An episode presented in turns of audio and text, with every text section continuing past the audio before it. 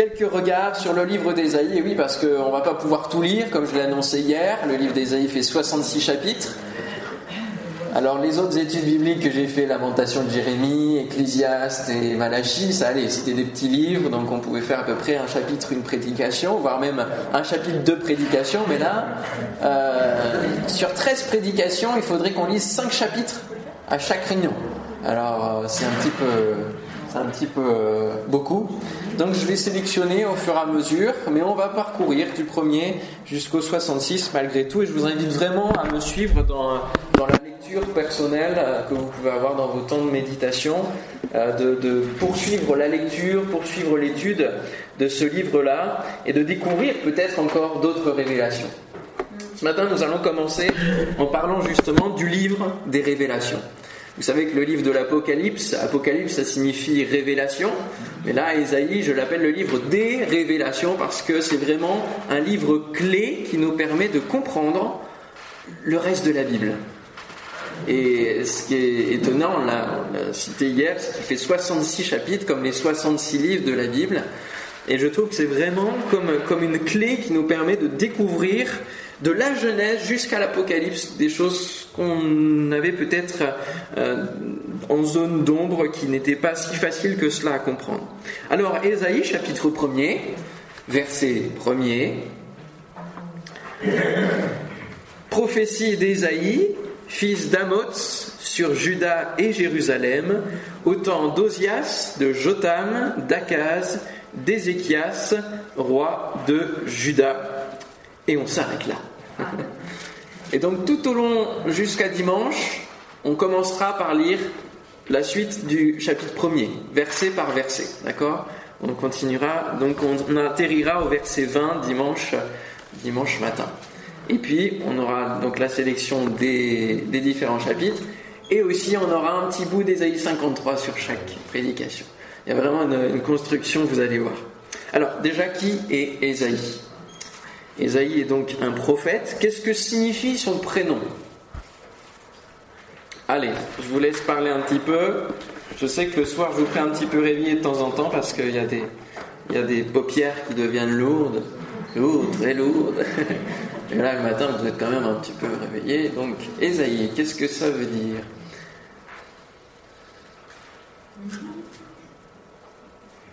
Ça a la même racine que Jésus, en fait. Ça, c'est. Alors, la notion du salut. L'Éternel, lui, sauve. Hein. lui, Dieu, sauve. C'est pour insister que c'est Dieu qui sauve. L'Éternel, lui, il sauve.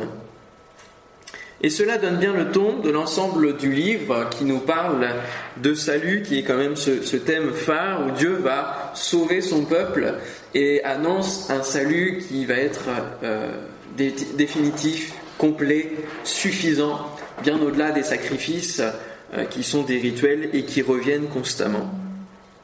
Alors son ministère commence en l'année à, peu près, hein, on est dans les environs hein, dans ces époques-là, 740. Alors on peut mettre la, frise déjà, s'il te plaît, euh, Betty. Euh, je vous ai mis donc dans vos livrets justement cette frise-là, où vous avez le, panorama de la vie d'Ésaïe par rapport à son contexte euh, politique, à son contexte voilà, du temps et des rois. Donc on a lu hein, dans le premier verset on a lu le règne d'Ozias, Jotam, Akaz et Ézéchias. D'accord? Et donc, en général, on, estime que c'est à la fin du règne d'Ozias. Parce que dans le livre, dans le chapitre 6, vous savez qu'il a une vision. Hein. il a une vision euh, du temple, les pans de la robe de Dieu qui remplissent ce temple. Et il est dit que c'est à la mort, l'année de la mort du roi Ozias.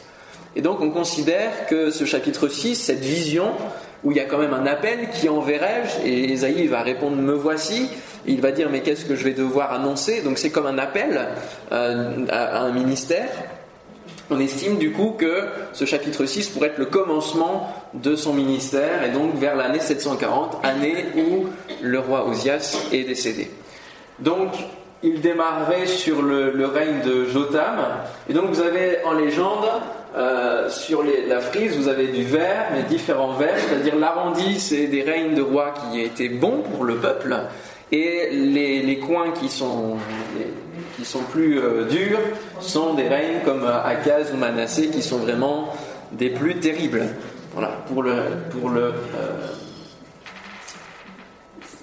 le règne et le peuple.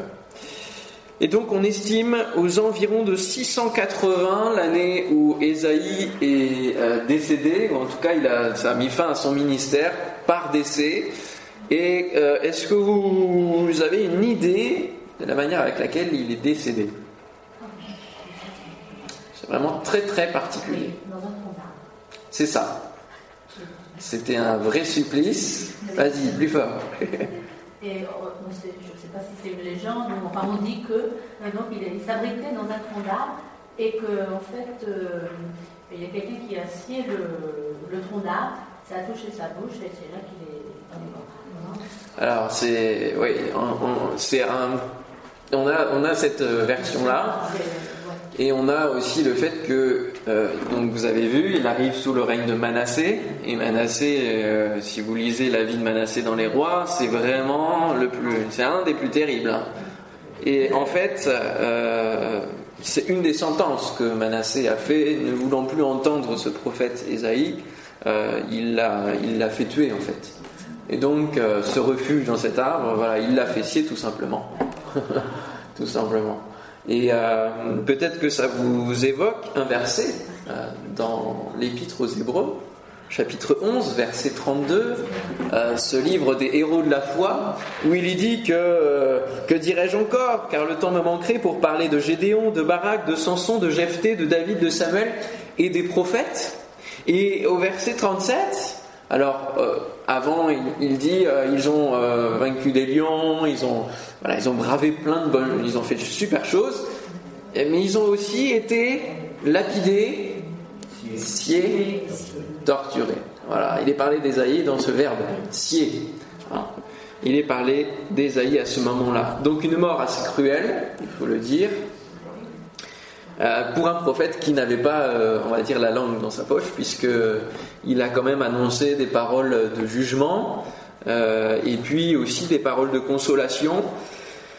mais c'est vrai que quand on lit la première partie du livre d'Ésaïe, c'est assez fort dans l'annonce du jugement. Alors il existe par ailleurs un écrit apocryphe qui s'appelle L'Ascension d'Ésaïe. et qui raconte comment Manassé a fait arrêter Ésaïe justement et comment euh, Ésaïe euh, n'a pas souffert de cette torture d'être scié parce qu'il serait parti avant? Voilà, il, aurait été emmené comme Étienne quelque part euh, avant la lapidation, il était en train de partir avant même de, de, subir la mort quelque part et souffrir le martyr. Alors ça reste un écrit apocryphe, donc à estimer selon l'interprétation de chacun. Euh, il peut être intéressant sur le plan historique, mais euh, voilà, considérons-le comme, euh, comme une explication un peu plus de, de, la manière dont il est décédé. Mais ce qui nous intéresse, nous, c'est son ministère, n'est-ce pas? Alors, Esaïe va exercer son ministère environ une soixantaine d'années.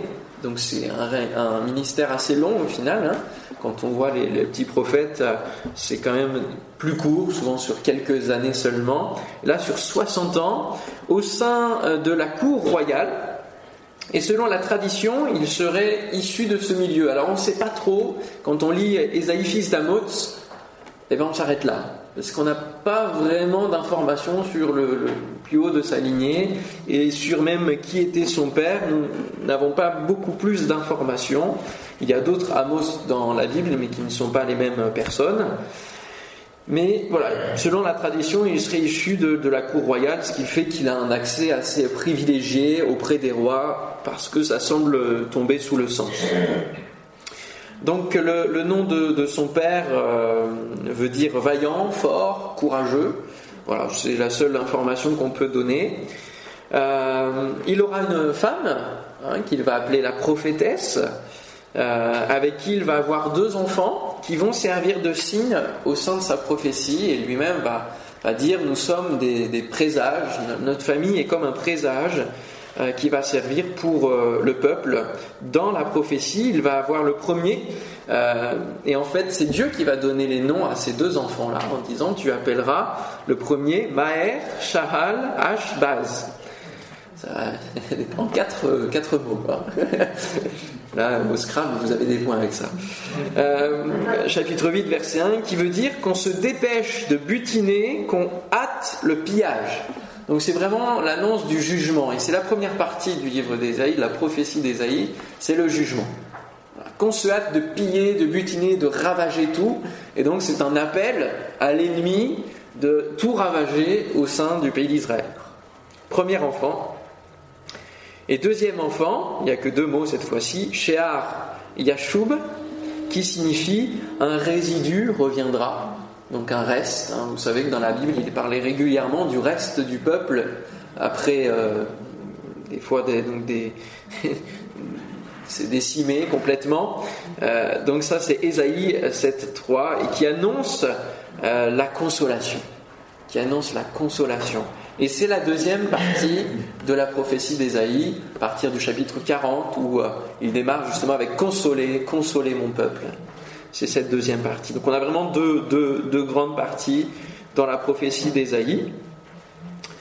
Euh, concernant sa position euh, géographique, il est resté assez dans un périmètre très très restreint, puisqu'il s'agit de la ville de Jérusalem, à la cour du roi de Juda.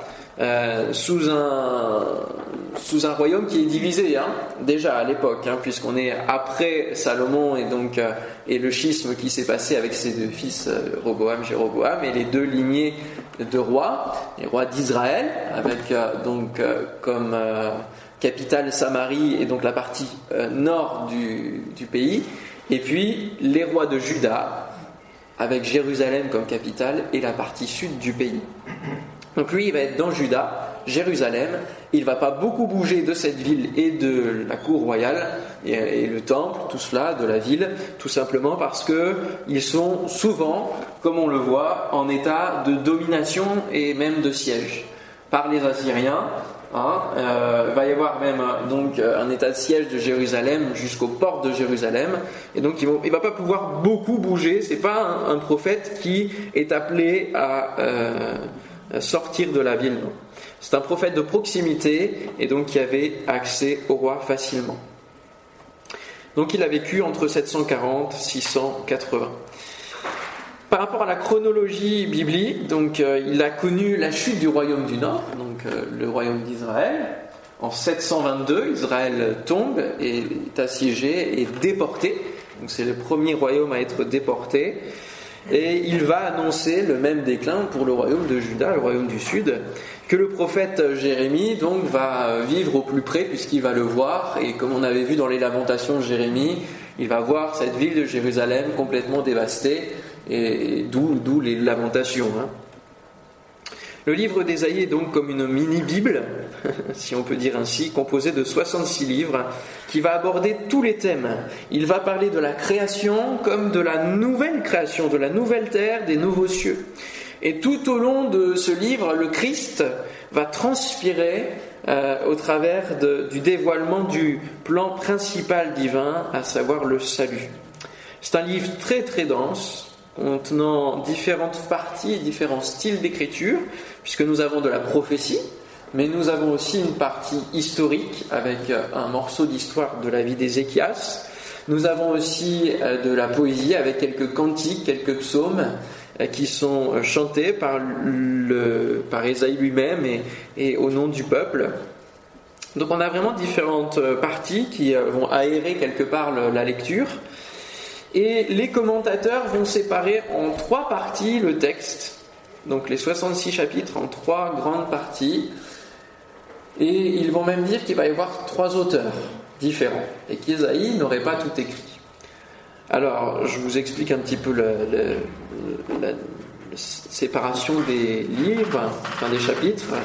Ils estiment pour la plupart du 1er au 39, c'est la partie de jugement, ils appellent ça le proto-Ésaïe, donc le premier, hein, celui qui prend la première partie, c'est le constat du péché du peuple hébreu et de son éloignement et les jugements de Dieu sur les nations environnantes. Ensuite, vous avez du chapitre 40 au 55, le Deutéro-Ésaïe. C'est le livre de la consolation d'Israël avec les textes sur le juste souffrant. Et enfin, les dix derniers chapitres, 56 à 66, le Trito-Ésaïe qui annonce la fin de cette terre et la paix éternelle retrouvée au travers des nouveautés célestes, hein, de la création de nouveaux cieux et nouvelles terres. Alors, on peut discuter longuement la séparation des chapitres, peut-être qu'en lisant, vous ferez vous-même une séparation. Il euh, n'y a rien d'arrêté là, euh, et les commentateurs ne sont pas tous d'accord. Et je pense que c'est à chacun de se faire son avis sur la chose. Personnellement, après l'avoir lu quand même plusieurs, plusieurs fois, Euh, je vois quand même une certaine progression assez logique dans, les choses. Et même au travers des différents, règnes, on se rend compte qu'on est vraiment à la première partie, sous Akaz, etc. Euh, au chapitre 36, donc il démarre avec Ézéchias jusqu'au chapitre 39. Euh, donc ça suit assez la logique. Et puis ensuite, le reste d'Ézéchias avec les, différentes nations qui veulent prendre le dessus. Moi, ça me semble assez logique. Alors, sur quoi il se base pour euh, faire la séparation et dire que Esaïe n'a pas pu écrire les deux, les deux autres parties? Il se base sur le fait que Esaïe va basculer, au lieu de parler sur la Syrie, il va basculer sur Babylone. Mais il faut savoir que dans la chronologie mondiale, euh, il y a d'abord l'Empire assyrien, et puis ensuite c'est Babylone qui va prendre l'avantage. Donc, quelque part, euh, ça suit la logique du, cours historique du monde de l'époque. Et puis, euh, il va annoncer aussi le nom de Cyrus. Donc Cyrus, c'est celui qui va permettre au peuple de revenir de l'exil. Donc l'exil va commencer 100 ans après sa mort. Et il va parler de Cyrus 70 ans, donc 170 ans après, il va prononcer ce prénom Cyrus. Et donc les interprètes se disent, bon, quand même, le fait qu'il annonce Cyrus, c'est quand même peut-être pas lui. Hein. Euh, mais quelque part, c'est remettre en question le principe même de la prophétie, puisque on peut savoir que quand on exerce la prophétie, il peut y avoir des choses très très précises, et que euh, ici, euh, c'était même un, choc pour le peuple d'Israël, puisqu'il est, il va dire Cyrus mon oin. c'est dire la chose, c'est qu'il va parler de Cyrus comme étant euh, l'homme providentiel, et en quelque sorte c'en est un, puisqu'il va permettre la libération du peuple. Et lorsque nous regardons l'histoire d'Ézéchias, par exemple, nous constatons que l'ennemi à venir n'est plus la Syrie, mais Babylone. Parce que Ézéchias, on, le verra plus précisément, mais son histoire est assez intéressante, puisqu'il va gagner 15 ans de vie, Dieu va lui accorder 15 ans de vie, et donc il va savoir quand sa vie va s'arrêter, puisqu'il a qu'à compter jusqu'à 15 ans et que euh, vers la, une fois qu'il va être guéri, il va, avoir il va recevoir une délégation de Babylone qui va lui faire un présent pour sa guérison et pour le miracle, etc. Mais en fait, c'est pas du tout sans intérêt, puisque euh, ce souverain Médorac Baladan, euh, qui est le roi de Babylone, veut prendre l'avantage et veut faire une coalition contre la Syrie. Et donc il vient voir Ézéchias pour aussi dans ce but-là. Mais dans un premier temps, c'est une visite de courtoisie. Et il va lui montrer tout il va lui ouvrir euh, les coffres forts, tout le trésor, tout, tout, tout, il va lui montrer tout. Et, là, euh, en fait, on comprend pourquoi Isaïe, euh, sa prophétie, bascule sur Babylone, parce que le danger, c'est plus la Syrie, mais l'avenir va dire que c'est Babylone qui va venir déporter et arracher, enlever tout cela. Donc on comprend pourquoi la prophétie bascule sur un autre ennemi, une autre nation que Dieu va envoyer. Alors nous pouvons remarquer un certain fil conducteur et croissant tout au long du livre sur la révélation de Christ à venir. On a vraiment, euh, euh, un, je dirais, un début très, alors très dur de par le jugement, mais en même temps, c'est soft dans l'intensité spirituelle. C'est-à-dire que ça concerne les autres, ça concerne les nations. Et au fur et à mesure qu'on progresse dans le livre d'Ésaïe, on a une intensité spirituelle, je trouve, qui, arrive, où il va parler de son peuple, où il va parler de rachat, et, jusqu'au bout, ça, ça, gonfle quelque part. Ça, ça, prend de l'ampleur au niveau de l'intensité spirituelle. Et euh, on pourrait prendre cette image du livre d'Ésaïe qui est comme un, sa prophétie, c'est comme un laboureur dans un champ qui va révéler la part cachée et les richesses du terrain au fur et à mesure qu'il creuse, que l'on va creuser. Et si on réfléchit quelques instants à enlever le livre d'Ésaïe de la Bible, eh bien vous allez voir qu'il y a beaucoup de choses qui s'écroulent. C'est-à-dire que si vous enlevez l'existence du livre d'Ésaïe, c'est presque un tiers des prophéties qui sont, qui sont partis, qui ne sont plus là. Presque un tiers de l'ensemble des prophéties qui, qui ne sont plus et qui ne sont pas confirmées justement dans le Nouveau Testament. Il y a de nombreux ponts entre le Nouveau Testament et Ésaïe. Jésus lui-même va, parler va reprendre des paroles de la prophétie d'Ésaïe.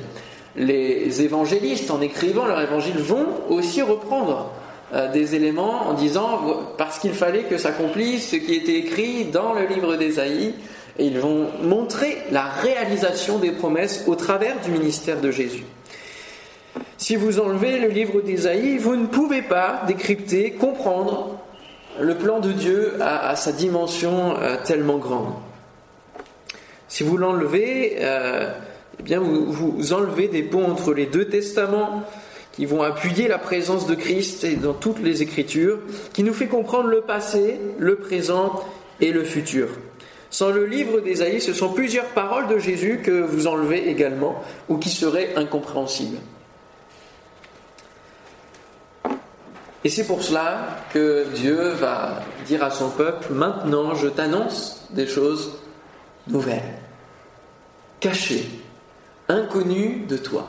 J'ai bien aimé euh, la prière de notre sœur Monique, parce que c'était vraiment dans cet axe-là que cette semaine, on puisse avoir des révélations de choses qui sont cachées. Est-ce que vous aimez que Dieu vienne vous révéler des choses cachées?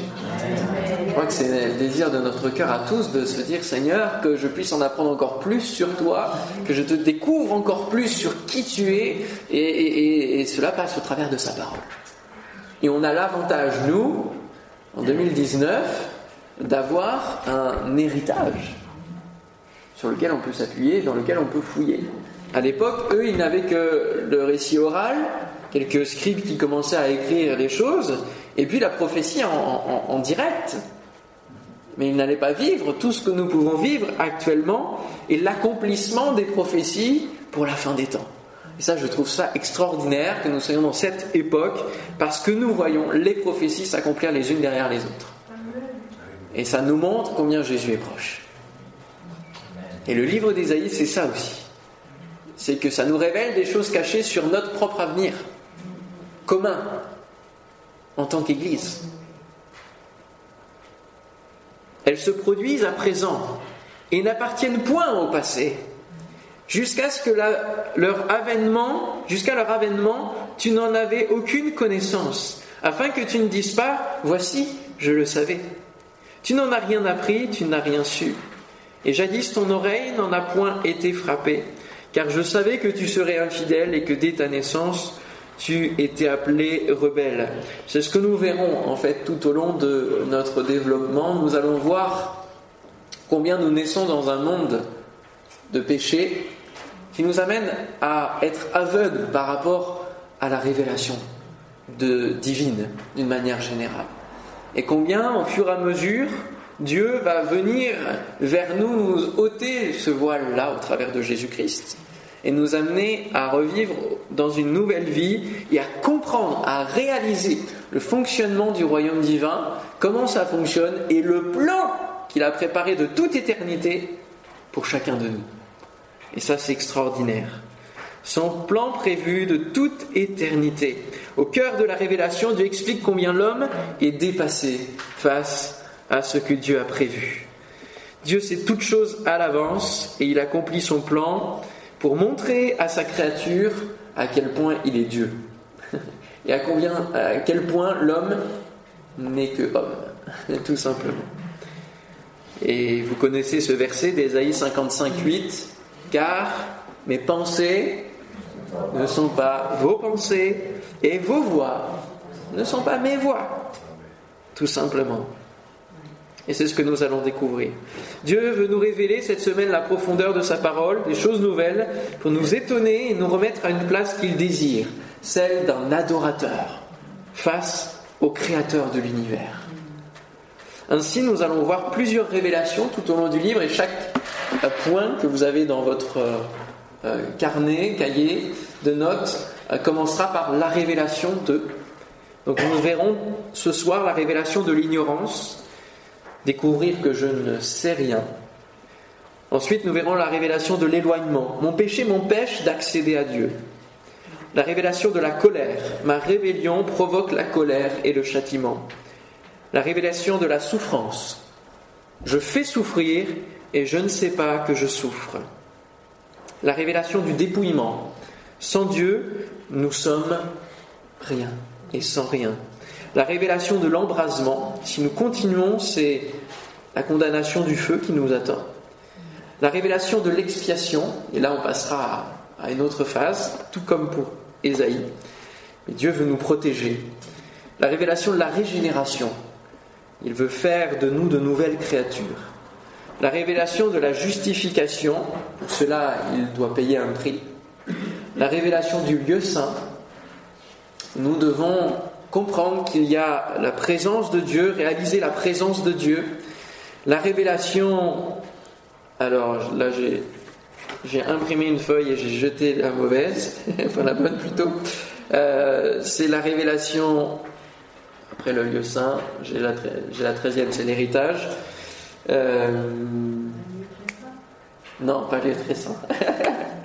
Je ne l'ai plus, mais vous le découvrirez samedi soir. Et euh, la dernière, c'est la révélation de l'héritage, euh, où on comprend qu'il faut simplement bénéficier de la grâce et on va être dans l'éternité avec lui pour toujours. Amen.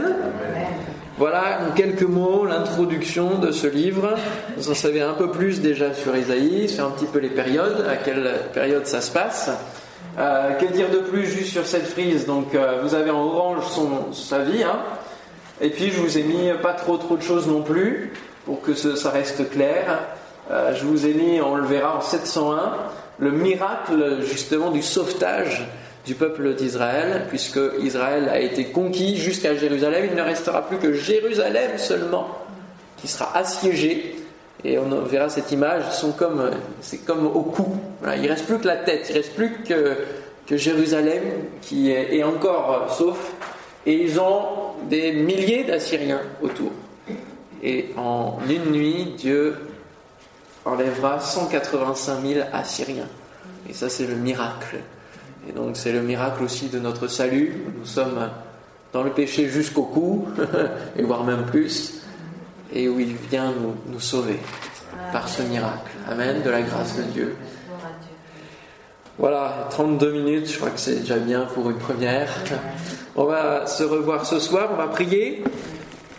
Et puis j'ai à cœur que cette semaine, le caillot de sang qui est dans les poumons de la fille de, de Nénette et François puisse partir. Amen.